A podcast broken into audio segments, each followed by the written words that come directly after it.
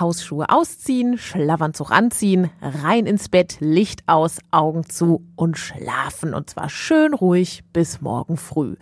Ja, so sieht Schlafen in unserer Idealvorstellung aus. In der Realität aber doch ein bisschen anders. Allein 40 Prozent von uns Deutschen sagen, boah, wir schlafen ganz, ganz mies. Wir können nicht einschlafen und wir können nicht durchschlafen. Oder wir schnarchen so laut, dass wir selbst davon wach werden, vom Partner mal ganz abgesehen.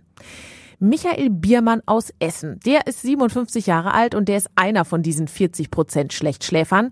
Er hat unter anderem große Probleme mit seiner Tiefschlafphase. Wenn ich halt in die Tiefschlafphase komme, werde ich sehr aktiv. Das heißt, ich fange mit den Beinen an zu strampeln, ich schlage um mich, ich fange an zu singen, ich fange an zu reden. Und das ist natürlich für einen Partner nicht unbedingt sehr angenehm. Nee, das ist äh, nicht schön und das ist auch noch sehr ungesund. Aber Michael Biermann hat Glück im Unglück. Dank modernster digitaler Medizin kann er nämlich wieder einigermaßen gut schlafen. Er hat nämlich eine digitale Schlafmaske. Schlafmaske, die auf ihn aufpasst und ihn beim Schlafen trackt. Wenn ich nachts mein Gerät anschließe und aufsetze, werden alle Daten die das Gerät auslesen kann, zum Beispiel Atemaussetzer, ob ich in der Tiefschlafphase bin. Und solche Sachen können dann analysiert werden und werden dann am nächsten Tag über eine gesicherte digitale Leitung an meinen Provider weitergeleitet. Und mit diesen Informationen kann dann sein Arzt direkt sagen, Michael, pass auf, hier müssen wir nochmal nachsteuern, hier hast du gerade das und das Problem,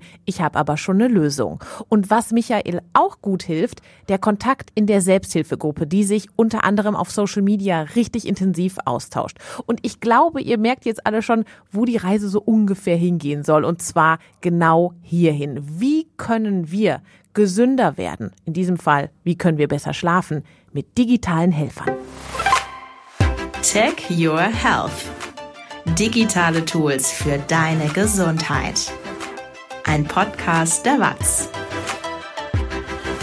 Herzlich willkommen zu unserem Podcast Tech Your Health digitale Tools für deine Gesundheit. Ich bin Steffi Hein, ich bin Journalistin und Moderatorin und das hier sind Professor Dr. David Madosiewicz und Professor Dr. Jochen Werner. Und wer seid ihr eigentlich? Also ich bin Dekan und Institutsdirektor an der FOM Hochschule, bin 39 Jahre alt und beschäftige mich seit rund 15 Jahren mit dem Thema Digitalisierung und Medizin. Ich bin 65 Jahre alt, bin in meinem ersten Berufsleben Hals-Nasen-Ohrenarzt gewesen und dann ins Krankenhausmanagement gewechselt und leite aktuell die Essener Uniklinik. Und ich sage jetzt einfach mal ganz frech du, einfach weil ich das schöner finde. Ist das für euch okay? Absolut okay. Und ich sage auch nicht immer irgendwelche Titel oder so, das ist auch okay. Gott sei Dank.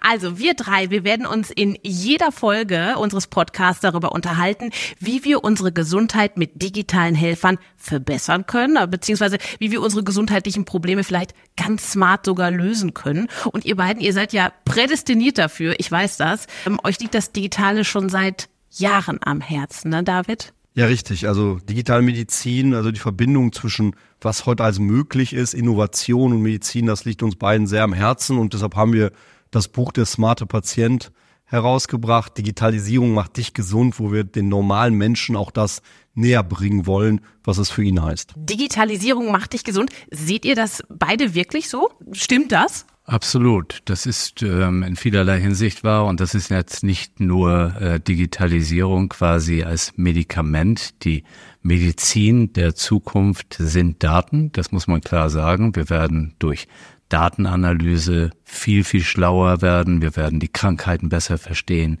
Wenn wir die Krankheiten besser verstehen, dann können wir auch die Therapie viel persönlicher gestalten. Das ist so die eine Geschichte. Aber man kann ja auch krank werden aus Verzweiflung weil man zum Beispiel keinen Arzttermin bekommt und ewig telefoniert und manchmal auch die eine oder andere unfreundliche Stimme hört. Und warum mache ich das nicht online? Und wir wollen einfach die Patienten dazu ermutigen, zu sagen, zur Ärztin, zum Arzt, ich will meinen Termin online machen. Und wenn es nicht geht, dann habe ich den Mut und wechsle in eine andere Arztpraxis.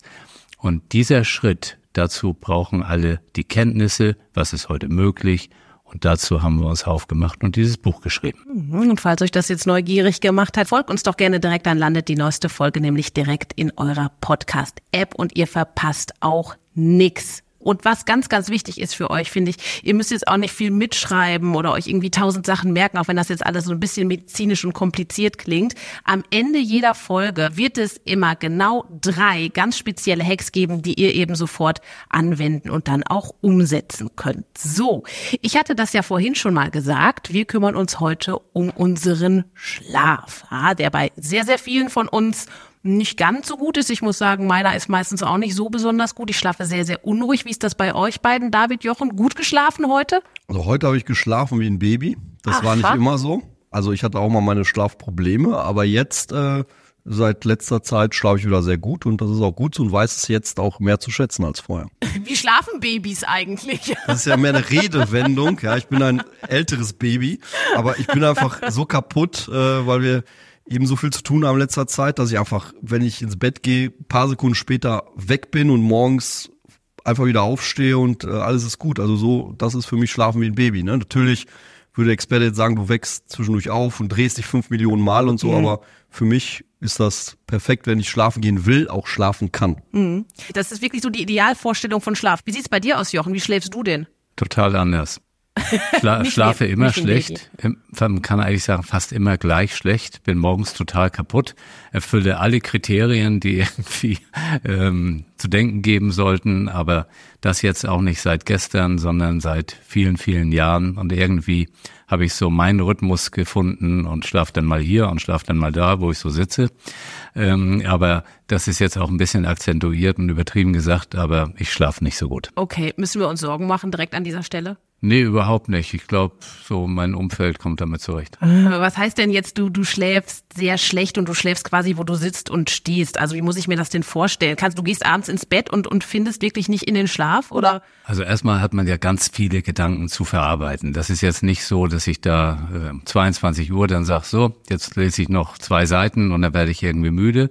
Ich muss erstmal immer runterkommen. Das ist so der erste Schritt. Und dann nähert man sich Mitternacht, dann schlafe ich auch ein, aber dann wache ich auf, dann schlafe ich wieder ein. Ich finde, ich muss zu früh aufstehen. Ich muss immer um 6 Uhr los, also aufstehen und dann geht der Tag auch los.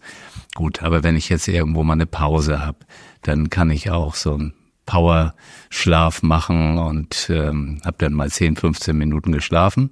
Danach fühle ich mich wieder fit und dann geht's weiter. Bist du, bist du wirklich so ein Powernapper? Das muss man auch lernen, oder? Ich kann gar nicht Powernappen. Absolut. Ich kann mich irgendwo hinsetzen und das dauert dann nicht lange, aber dann stehe ich auch wieder auf und geht voll weiter. Das ist super. Also was ich super kann, ist äh, Mittagsschlaf zwei Stunden. Ich kann zwei Stunden schlafen mittags und dann stehe ich auf und ich bin nicht gerädert. Aber Powernap, dieses 15, wirklich 15 Minuten und den Schlüssel fallen lassen, das kann ich überhaupt nicht. Wenn du mich irgendwo hinlegst und ich eine Stunde schlaf, bin ich völlig fertig. Ja, Das sagen, sagen geht die bei mir meisten. nicht. Sagen die meisten. Da bist du ein Powernapper? Nee, aber das Du sieht man, schläfst gerade, man sieht an diesem Tisch, wie heterogen das ist. Ne? Schlaf total, Also ja. ich brauche das im Moment nicht, ich brauche eher Power am, am Tag, damit ich meine Sachen schaffe. Ich bin noch nicht in einem Alter für mich, wo ich sage, ich brauche jetzt mal einen Mittagsschlaf. ja, doch, doch, Mittagsschlaf ist Ja, gut. ich meine, ja, ich, ich bin jetzt bald auf dem Kongress, da hat man noch so eine Brille aufgekriegt, so Lichtblitze da irgendwie durch ein, durchs Augenlid durchgeschossen, soll da noch mehr entspannen und so. Das ist alles, alles gut. Aber ich brauche zum Glück nicht im Moment. Aber ich merke schon abends mehr als früher, dass man früher kaputt war. Früher, während meiner Doktorarbeitsphase, habe ich noch bis 1 Uhr morgens, 2 Uhr morgens hier an der Uni Duisburg essen, saß ich noch, hab rumgetippt und so. Äh, Das, das habe ich, da habe ich keine Lust mehr, weil da ich schon den Leistungsabfall merke nachts und da einfach jetzt ungern zu, im Gegensatz zu früher arbeite. Jochen lacht schon so ein bisschen, weil er sagt, komm erst mal in mein Alter, mein Freund, dann schläfst du mittendrin ein. Du hattest jetzt am Anfang gesagt, du schläfst, du hast heute geschlafen wie ein Baby. Das ist toll. Das impliziert ja aber, dass du sonst eben halt nicht so gut schläfst. Was sind denn deine konkreten Probleme? Also jetzt, äh, letzter Zeit schlafe ich gut, wie vorher auch. Ich hatte zwischendurch eine Phase, wo ich nicht schlafen Ah, konnte. So. okay. Und das war ganz spannend, weil vorher, also ich meine, jeder jüngere Mensch oder gesunde Mensch, für den ist Schlaf so natürlich wie irgendwie morgens aufs Klo gehen oder so. Also da macht man sich ja gar keinen Gedanke. Man ist müde, geht schlafen, fertig. Ne? Aber wenn das plötzlich nicht mehr so funktioniert, dann stellt man sich die Frage, oh, wieso kann ich nicht schlafen? Und dann fängt man sich an damit zu beschäftigen und dann kann man noch schlechter schlafen, weil man Okay. dann da liegt und sagt, jetzt möchte ich mal schlafen, wieso schlafe ich nicht? Und dann liegt man, liegt man und dann irgendwann oh, denkt man, oh, jetzt geht die Sonne auf, Mist, die Nacht ist wieder weg, man hat wieder nicht geschlafen, wieder bin ich müde und so geht das wie so ein, ja, so diese berühmte Spirale nach unten. Ne? Und da, in dem Moment beschäftigt man sich, glaube ich, erstmals mit Schlaf. Nur dann ist es wahrscheinlich schon zu spät. beziehungsweise in dem Moment dauert es wahrscheinlich dann wieder längere Zeit, bis man wieder diesen diesen Rhythmus findet. Hm, du sagst jetzt, man beschäftigt sich dann damit. Hast du dir direkt ein paar Apps oder so Sachen zugelegt und hast du direkt so eine Schlafuhr, so einen Tracker dir zugelegt oder wie fing das bei dir an, mit dem ich beschäftige mich mit meinem schlechten Schlafen? Also tatsächlich, ich glaube, der erste Impuls ist, man guckt sich das an, versucht ein bisschen mehr Sport zu machen, versucht irgendwie sich müder zu machen abends und so weiter und dann kommt man da, entweder reicht das oder eben nicht. Ja. Dann googelt man. Das ist wahrscheinlich das Erste. Dann kommen ganz viele Tipps wie abends nichts Schweres mehr essen oder ähm, kein, was ich immer mache, Smartphone mehr vom Schlafen gehen nutzen oder oder oder. Dann versucht man das. Wenn das aber immer noch nicht hilft, geht man früher oder später zu einem Arzt. Der allerdings hat jetzt nicht so die, das Repertoire, wo ich sage, lieber Arzt, was kann ich tun? Der sagt, äh, von A bis Z, nee, der sagt, erstmal abwarten. Und wenn nicht, dann verschreibe ich dir ein Medikament. So. Und das ist für mich wiederum die letzte Stufe, dass ich Pillen wow. brauche, um schlafen zu müssen. Aber ich, mir fehlt das dazwischen. Zwischen ich helfe mir selber und es gibt digitale Tools, um mir mehr angeleitet zu helfen, bevor ich irgendwelche Pillen nehme, weil dann habe ich wiederum Angst, tablettensüchtig zu werden, weil ich denke, jetzt brauche ich jedes Mal irgendwelche Tabletten, damit ich so zwei X auf den Augen habe und weggenockt bin. um Gottes aber, Willen. Aber das möchte ich, das möchte ich zum Beispiel relativ, wenn es wirklich gar nicht anders geht. Und genau da kommt, glaube ich, Digitalisierung ins Spiel, wie ich durch Apps und andere Dinge heute besser schlafen kann. Hast du denn irgendeine Schlaf-App dann jetzt in deiner Schlechtschlafphase benutzt oder hast du schon irgendwas genommen? Tatsächlich habe ich mich damit beschäftigt und ich musste dann am Ende mehr als der Arzt, muss ich zugeben. Weil mein Arzt, der konnte mir da wenig helfen, mein Hausarzt. Also es gibt verschiedene Apps wie Hello Better oder Somnio, die, das sind so Apps auf Rezept. Das heißt, das sind Apps, die kriege ich verschrieben durch den Arzt. Er muss allerdings wissen, dass es sowas gibt. In dem Fall habe ich ihm das äh, gesagt. Und dann hat er mir widerwillig ein Rezept ausgeschrieben mit den Pharmazie-Zentralnummer, also wie bei einem Medikament. Ja. Ne? Und ich bin dann mit dem Rezept zu meiner Krankenkasse per Post hingesendet, dann irgendwann von denen einen Code gekriegt, dann frage ich aber dann irgendwann hatte ich diese App und habe dann mit dieser App so eine Art Verhaltenstraining gemacht. Okay. Und da gelernt nochmal besser als das, was ich vorher schon gegoogelt habe oder wusste, aber noch viel intensiver das eben äh, gemacht. Aber das ist natürlich cool, dass man zum Arzt geht und sagt, pass mal auf, Arzt, ich kenne mich aus, ich möchte das verschrieben haben. Das sollte ja eigentlich irgendwie andersrum sein, aber da kommen wir ja hoffentlich irgendwann bald hin. Ich habe mich auch mal so ein bisschen über, über Schlafen und Tracker und so informiert und es gibt ja auch diese Ringe, die man hat. Hast, hast du so einen Ring auch? Tatsächlich habe ich auch so einen Ring. Also ich würde mal sagen, das ist wie so eine Zwiebel, kann man sich das vorstellen. Also außen in der Zwiebel würde man anfangen, wahrscheinlich erstmal um sich herum zu gucken, Temperatur, Licht, ähm, Geräusche, dass man das alles irgendwie verbessert. Ne? Und das, da gibt's heute Sensorik, die auch den Raum um mich herum mal messen. So, das ist Schritt eins. Schritt zwei sind irgendwelche Apps, die zum Beispiel auf, auf dem Smartphone automatisch drin sind. Also Apple hat irgendwie auch so Schlaftracker und so weiter drin. Und dann die nächste Stufe sind sogenannte Wearables, also tragbare Minicomputer, so ein Ring, der Ura-Ring, das ist zum Beispiel einer, den du angesprochen hast, mhm. der hat auch nochmal Sensoren innerhalb dieses Ringes in der Mitte und misst dann zum Beispiel um den Zeigefinger herum verschiedene Dinge ziemlich genau, wann die Tiefschlafphase kommt, wie oft man sich gedreht hat und so weiter. Das ist dann nochmal noch mehr Sensorik, die noch besser wow. ist als das Smartphone. So wie so eine Zwiebel immer näher an den Kern ähm, kommt, kann ich da eben machen, bis hin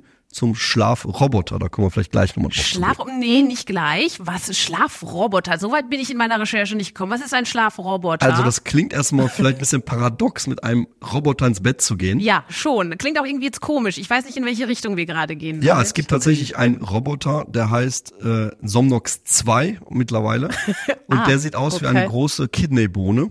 Und diese Kidneybohne als Kissen quasi, die ist so hell dunkelblau und die atmet, also die macht so, so Atemgeräusche. Das ist ja genauso, als wenn man jemanden sozusagen von hinten so umarmt und der atmet ja auch und man nivelliert seinen Schlaf, also sein, sein, sein Atmen passt sich an dem gegenüber. Genauso macht man es mit der Bohne. Die Bohne hat eine Atemfrequenz, die ich schneller, langsamer unter einstellen kann, wie je nachdem. Und ich passe dann automatisch, das ist ja genauso wenn ich gene, gehen andere nach, ne? weil man imitiert das. Und genauso ist es mit der Bohne. Die Bohne macht mir eine tolle Atmung vor, die ich einstellen kann. Die erzählt mir vielleicht auch unseren Podcast oder nur ein bisschen Zwitschergeräusche oder was auch immer. Nur nicht die klassischen Bohnengeräusche, aber alle anderen. aber die sind ja vielleicht auch beruhigend. Genau, wer die weiß. stehen drauf. Und auf jeden Fall ist das halt so eine Art Roboterkissen mit diesem Roboter-Schlafkissen schlafe ich dann besser oder entspanne oder Powernippe damit. Und das gibt's mittlerweile auch ganz normal im Handel zu kaufen. Schön, was du schon alles ausprobiert hast. Man denkt, du hättest richtig große Schlafprobleme. Jochen, du hast ja lange auch als HNO-Arzt natürlich gearbeitet. Ne? Das bist du ja von Hause aus. Und ähm, es gab wahrscheinlich viele, viele Jahre und Jahrzehnte lang nicht die Möglichkeit, mit einer Kidneybohne ins Bett zu gehen oder sich Ringe überzustecken, sondern dann kam wahrscheinlich direkt die große Keule, oder? Das kam ganz oft die große Keule und die war denn ja immer irgendwie operieren. Ne? Also die Lösung war, man operiert. Typischerweise kamen die meisten Männer äh, in die Sprechstunde, weil sie schnarchten oder sie wurden von der Frau gebracht. Das habe ich ganz oft erlebt. Genau. Die sind dann zusammengekommen, Frau saß daneben und hat gesagt, mein Mann schnarcht und er muss operiert werden. Sonst ziehe ich aus dem gemeinsamen äh, Schlafzimmer aus. Das war immer so die Geschichte. Dann habe ich denen die Vor- und Nachteile erzählt und habe das aber auch immer versucht, ähm, ja, zu hinterfragen, warum schnarcht er? Ist er vielleicht auch total übergewichtig? War dieser Mensch in einem Schlaflabor? Ist das analysiert worden? Aber das haben natürlich nicht alle gemacht. Und es gibt Menschen, die haben mehrere Operationen leider hinter sich gebracht, ähm, schnarchen vielleicht immer noch oder haben Schluckstörungen entwickelt und was da alles passieren kann, ja. Das ist ja nicht nur, dass die Nasenatmung verbessert wird, dass das Gaumensegel gerafft wird, dass die Zungengrundmandel verkleinert wird, dass die Gaumenmandeln entfernt werden, dass man mit einem Draht das Zungenbein nach vorne zieht, am Unterkiefer auch noch irgendwie aufhängt. Das ist alles möglich. Ne? Ich kriege jetzt Albträume. Richtig, ich das verstehe jetzt diese Bohne, glaube ich. genau, und dann gehen wir wieder Richtung Bohne, aber so war die Geschichte. Wow. Und heute ist es so, deswegen dieser ganze Themenkomplex, der smarte Patient, die Patienten müssen wissen, was möglich ist. Definitiv gibt es manchmal Indikationen, das zu operieren, aber vorher muss eine supergenaue Diagnostik äh, angesiedelt sein und dann äh, muss äh, die Ärztin, der Arzt mit den Patientinnen und Patienten das wirklich besprechen, Vor- und Nachteile und dann ist auch der Behandlungserfolg größer. Mhm. Du hast jetzt ja so beides quasi mitbekommen, noch das, das Alte, quasi das ähm, wirklich Schlimme, was du gerade erzählt hast, was man also das mit der Keule und jetzt dieses langsame ja auch Gleiten in dieses, dieses maschinenbasierte Helfen. Ähm, wie willst du was bewerten? War das früher gut? Ist es jetzt besser oder hat einfach jedes seine Zeit gehabt? Es hat alles die Zeit gehabt. Und früher hat man ja anders gedacht. Da hat man ja als Arzt wirklich gedacht, ich helfe jetzt. Das ist ja nicht, dass man irgendwie gedacht hat, man muss da eine, einen OP-Katalog aboperieren. Aber das war so das Thema. Nun ist es aber trotzdem so, ärztliche Leistungen werden ja typischerweise vergütet für irgendwas, was man tut. Und wenn David zum Arzt geht und sagt, bitte verschreiben Sie mir die Schlaf-App und der Arzt weiß es nicht oder er weiß es, aber er weiß auch, Mensch, da gibt es vielleicht Probleme mit meinem Budget, wie kriege ich das alles hin? Da müssen alle informiert werden, sowohl die Patientinnen und Patienten als auch die Ärztinnen und Ärzte. Das ist Aufklärungsarbeit. Und zum Schluss werden wir mit der Digitalisierung eben eine deutliche Verbesserung erzielen. Und ähm, da bin ich total zuversichtlich. Ja, du sagst das gerade, der smarte Patient. Eigentlich müsste es ja auch der smarte Arzt heißen, weil wenn ich als Patient smart bin, so wie David, der sagt, ich habe Ringe, ich habe eine Bohne, ich habe mich total informiert über diese digitalen Gesundheitsanwendungen und Apps und so, und der Arzt guckt dich mit großen Augen an, haben wir ja auch nichts gewonnen, oder? Absolut. Ich kam 2015 nach Essen und habe damals die Initiative Smart Hospital in Gang gebracht. Das ist wunderbar, ein Krankenhaus, das so konzipiert ist, dass alles von den Patientinnen her gedacht wird, von den Mitarbeiterinnen und Mitarbeitern. Und dann Digitalisierung da eingesetzt wird, wo Prozesse optimiert werden können. So, das ist die eine Geschichte. Auf der anderen Seite gehören in ein Smart Hospital smarte Ärzte. Ist völlig klar. Ähm, die sind aber oft smart, weil die haben zu Hause alles mit dem Smartphone. Und dann kommen sie in so ein Krankenhaus, legen das Smartphone beiseite und fangen wieder an zu tippen oder schreiben irgendwelche Notizen. Und da ist man nicht mehr smart. Das müssen wir verbessern. Aber wir werden nur das verbessert bekommen, wenn die Patientinnen und Patienten das wirklich einfordern. Es liegt nicht an den Ärzten äh, und Ärztinnen, es liegt an diesem System. Wir brauchen die Patientinnen und Patienten, die sagen, ich will so eine Art der Medizin. Mhm. Finde ich gut. Bin ich, gehe ich absolut mit. Finde ich super wichtig. Und was ich auch wichtig finde, ist, dass wir in unserem Podcast auch immer noch wenn es gerade passt, einen Experten dazu holen, der sich noch mehr auskennt, gerade in unserem Thema, als ihr beiden das ja eh schon tut. Ihr könnt, also ihr kennt euch ja super aus Digitalisierung etc. pp. Wir können auch oberflächlich immer schön quatschen, aber wir haben dann immer auch noch jemanden dabei, der richtig tief eintauchen kann. Also wirklich, wir haben Unterstützung von Medizinern, die sich da 24 Stunden am Tag, sieben Tage die Woche ausschließlich mit unserem aktuellen Thema beschäftigen. Und das ist in diesem Fall eben Professor Dr. Christoph Schöbel. Er ist der, ich würde sagen, absolute Spezialist für Schlafmedizin. Er leitet nämlich das Schlafmedizinische Zentrum der Ruhrlandklinik in Essen und er hat heute Gott sei Dank Zeit gehabt. Hallo, Herr Professor Dr. Schöbel, schön, dass Sie da sind. Hallo, ich freue mich. Und ich würde einfach sagen, wir gleiten auch direkt ins Du über, oder? So machen wir's. Ähm, ich habe gerade gesagt, du bist der Mega-Schlafexperte und wir haben jetzt schon ganz viel über Schlafprobleme gehört. Wir haben uns gegenseitig einen vorgejammert hier. Ähm, wo fangen denn Schlafprobleme überhaupt an? Ist es eben das Schnarchen, was gerade der Jochen erzählt hat, oder ist es Davids, oh, ich weiß auch nicht. Also manchmal schlafe ich wie ein Baby, aber manchmal auch nicht. Oder ist es meins, ich, äh, ich schlafe eigentlich meistens schlecht und kurz und unruhig. Was ist denn überhaupt ein Schlafproblem? Also generell muss man sagen, Schlaf ist ja nicht gleich Schlaf. Schlaf verändert sich auch mit dem Leben und man muss sagen, es ist völlig normal. Schlaf ist Seismograph in unserem Gesundheitszustand, dass akute Schlafbeschwerden ganz häufig sind. Ja, wenn man Krankenkassenumfragen Glauben schenken kann, 80 Prozent der Befragten erzählen, dass sie schlecht schlafen. Heißt ja nicht gleich, dass jeder eine behandlungsbedürftige Schlafstörung hat, sondern man muss sich das Ganze angucken. Schlaf ist Seismograph, was heißt das? Alles, was uns irgendwie umtreibt. Probleme im Beruf, Schule, Uni, Berufsleben oder im Privatsein, die können sich auf den Schlaf auswirken. Das wissen wir ehrlich gesagt seit der Kindheit. Wenn wir aufgeregt sind, schlafen wir schlechter. Mhm. Ja, wenn wir irgendwie erkältet sind, schlafen wir schlechter. Schlaf ist wichtig, auch fürs Immunsystem, das wissen wir ja. Und ohne Schlaf könnten lebenswichtige Funktionen nicht gar nicht erfüllt werden. Man muss allerdings immer unterscheiden, ist das jetzt eine subjektive Schlafstörung? Das heißt, merke ich zum Beispiel, dass ich nachts wach werde, kann mich am nächsten Morgen dran erinnern, fühle mich unausgeschlafen oder nicht? Oder ist das Ganze objektiv, wie wir es im Schlaflabor messen. Wie ist da die Schlafqualität? Da überprüfen wir ja zum Beispiel, wie sieht's aus mit dem Leichtschlaf, Tiefschlaf, Traumschlaf? Gibt es da körperliche Ursachen, die zu den Schlafstörungen führen? Und es geht natürlich auch darum, nicht nur, wie ist die subjektive Beeinträchtigung, sondern wie lange hält das Ganze an? Wenn das also an der Mehrzahl der Nächte für mindestens ein bis drei Monate anhält, obwohl ich dem Schlaf genügend Raum und Zeit gebe, das ist natürlich die Grundvoraussetzung, ja. dann spätestens sollte man auch mal nachgucken, wo das Ganze herkommt.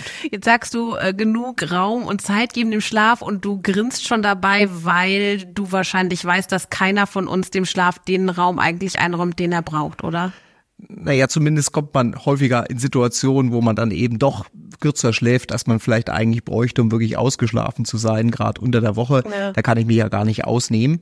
Aber prinzipiell ist es erstmal wichtig, so wie David das vorhin gesagt hat, dass man sich einfach auch, wenn wirklich Probleme da sind, sich damit beschäftigt. Einfach auch guckt, Mensch, was brauche ich denn zum Beispiel, um ausgeschlafen zu sein? Das ist zum Beispiel genetisch festgelegt. Wie viel Schlaf brauche ich, um ausgeschlafen zu sein? Und das ist eine Normalverteilung. Heißt also, die Masse von uns braucht zwischen sieben bis neun Stunden Schlaf, dass sie sich wirklich ausgeschlafen fühlen. Aber es gibt in der Tat extreme Kurzschläfer, extreme Langschläfer. Die sind natürlich wirklich selten, aber im Endeffekt sollte jeder schon un ungefähr wissen, wie viel brauche ich denn, um wirklich ausgeschlafen zu sein.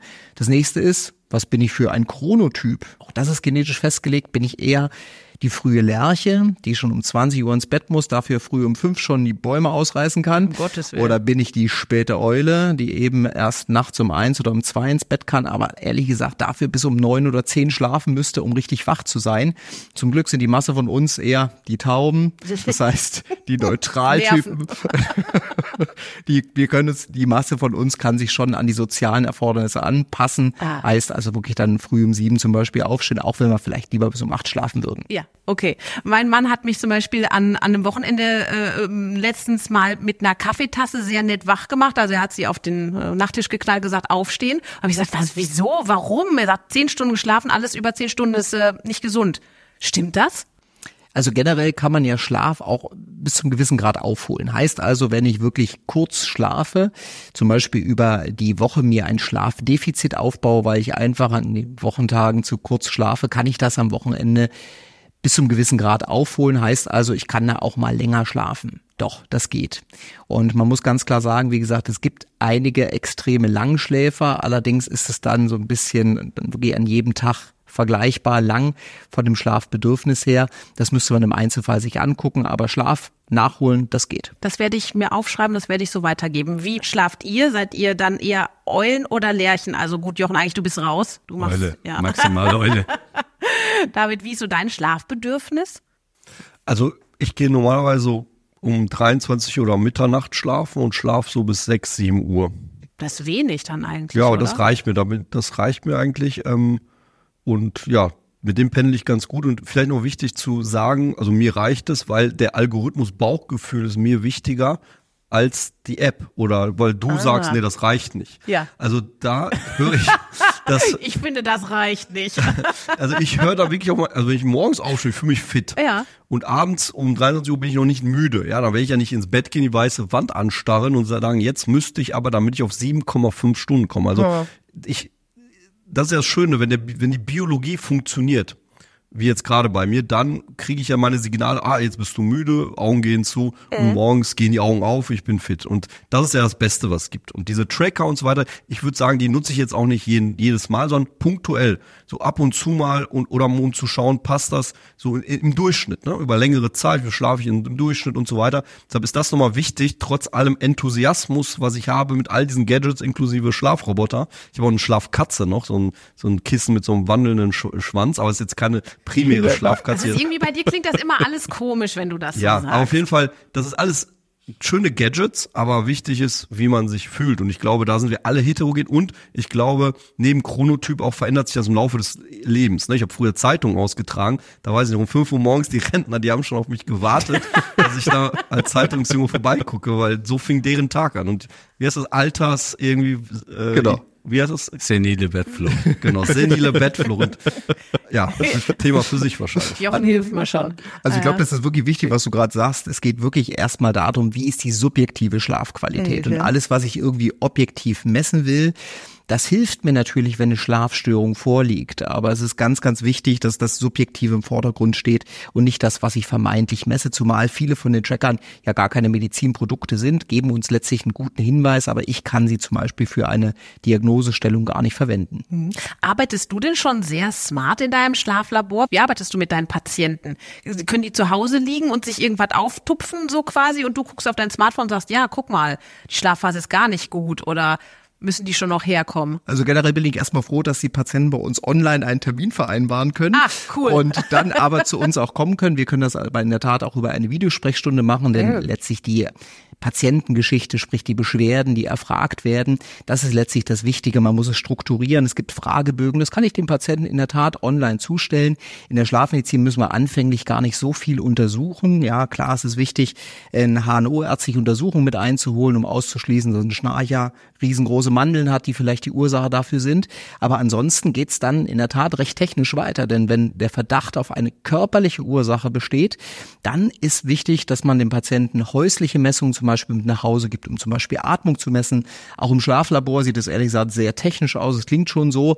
Es ist halt ein Einzelzimmer, da kommen 30 Kabel an deinen Körper und äh, die leiten letztlich von den Hirnströmen über Augenbewegungen, Muskelspannung, Atembewegung, Sauerstoffsättigung, EKG wird alles abgeleitet, was man ableiten kann. Ja, natürlich schlafen die Leute da anders als zu Hause. Deswegen ist ein Schlaflabor wirklich nur dann angezeigt, wenn der Verdacht auf eine körperliche Schlafstörung besteht.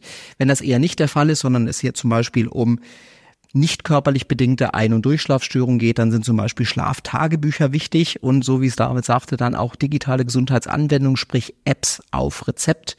Allerdings sind dann schon Schlafstörungen etabliert. Finde ich jetzt gut, dass wir jetzt mal langsam in diese wichtige Richtung für uns alle kommen. Und zwar habe ich das vorhin ja schon mal gesagt. Am Ende jeder Folge geben wir euch ja drei digitale Hacks mit an die Hand, die ihr sofort umsetzen könnt. Also sofort in euren, in diesem Fall, sagen wir, Schlafalltag integrieren könnt.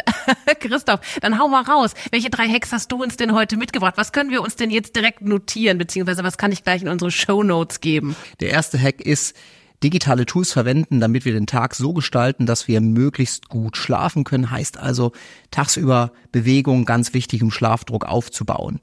Abends müssen wir runterkommen, müssen uns entspannen. Auch da können uns Apps helfen, zum Beispiel Apps, die uns entspannen lassen. Sollten schon Schlafstörungen da sein, dann kann man in der Tat auch mit Präventions-Apps starten, die zum Teil von den Krankenkassen übernommen werden. Dritter Hack, sollte sich wirklich eine manifeste Schlafstörung etabliert haben, helfen mittlerweile digitale Gesundheitsanwendungen, sogenannte DIGAs, Apps auf Rezept. Heißt also, diese können wirklich von allen Ärztinnen und Ärzten und allen Psychotherapeutinnen und Psychotherapeuten in Deutschland aufgeschrieben werden, werden von der Krankenkasse übernommen. Diese Apps helfen uns, Verhalten positiv zu beeinflussen. Gerade was Schlafstörungen angeht, gibt es aktuell die App Somnio als auch Hello Better Schlafen. Prima. Also, ich danke euch, dass ihr da wart, dass ihr nicht eingeschlafen seid währenddessen. Sehr, sehr schön. Es hat mir sehr gefallen und ich hoffe, euch hat das auch gefallen. Und ihr könnt direkt was für euren ganz persönlichen Schlaf daraus mitnehmen. Ich denke aber schon. Also folgt uns gerne, erzählt's weiter oder schreibt uns, was euch gefallen oder eben auch nicht gefallen hat. Helft uns, damit ganz viele Menschen diesen Podcast finden. Also gebt uns entweder fünf Sterne oder schreibt einen netten Kommentar. Und jetzt, Freunde, ab in die Haia. Schlaft gut. Bis zum nächsten Mal. Tschüss. Tschüss. Tech Your Health ist ein Podcast der WAZ, der Westdeutschen Allgemeinen Zeitung. Bei Fragen schreibt uns eine Mail an podcast.nrw.funkemedien.de.